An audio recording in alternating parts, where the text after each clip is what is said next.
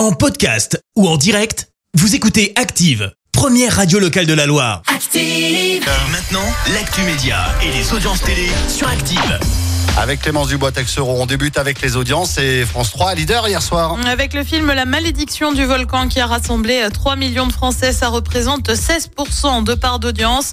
Derrière, on retrouve la série I3P de TF1 avec Marc Lavoine au casting. France 2 complète le podium avec Envoyé spécial. Aïe, aïe, aïe, aïe, aïe, plus belle la vie. C'est fini Eh bah oui, hein, je vous ai remis le générique une dernière fois parce que c'est donc la DER le tout dernier épisode de la série après 18 années d'existence. Euh, décision prise en raison d'une chute des audiences hein, de la série de France 3, alors que la série a parfois attiré près de 7 millions de téléspectateurs. En attendant, la chaîne va proposer euh, un épisode spécial ce soir le 4665e, ça commence à faire, intitulé 7 mariages pour un enterrement. Et puis c'est un peu le choc euh, pour les fans de la série Grey's Anatomy. Hélène Pompeo, connue pour son rôle de Meredith Grey, annonce qu'elle va quitter la série.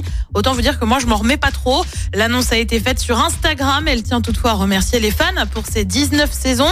Elle devrait donc tirer sa révérence lors de l'épisode 7 de la saison 19.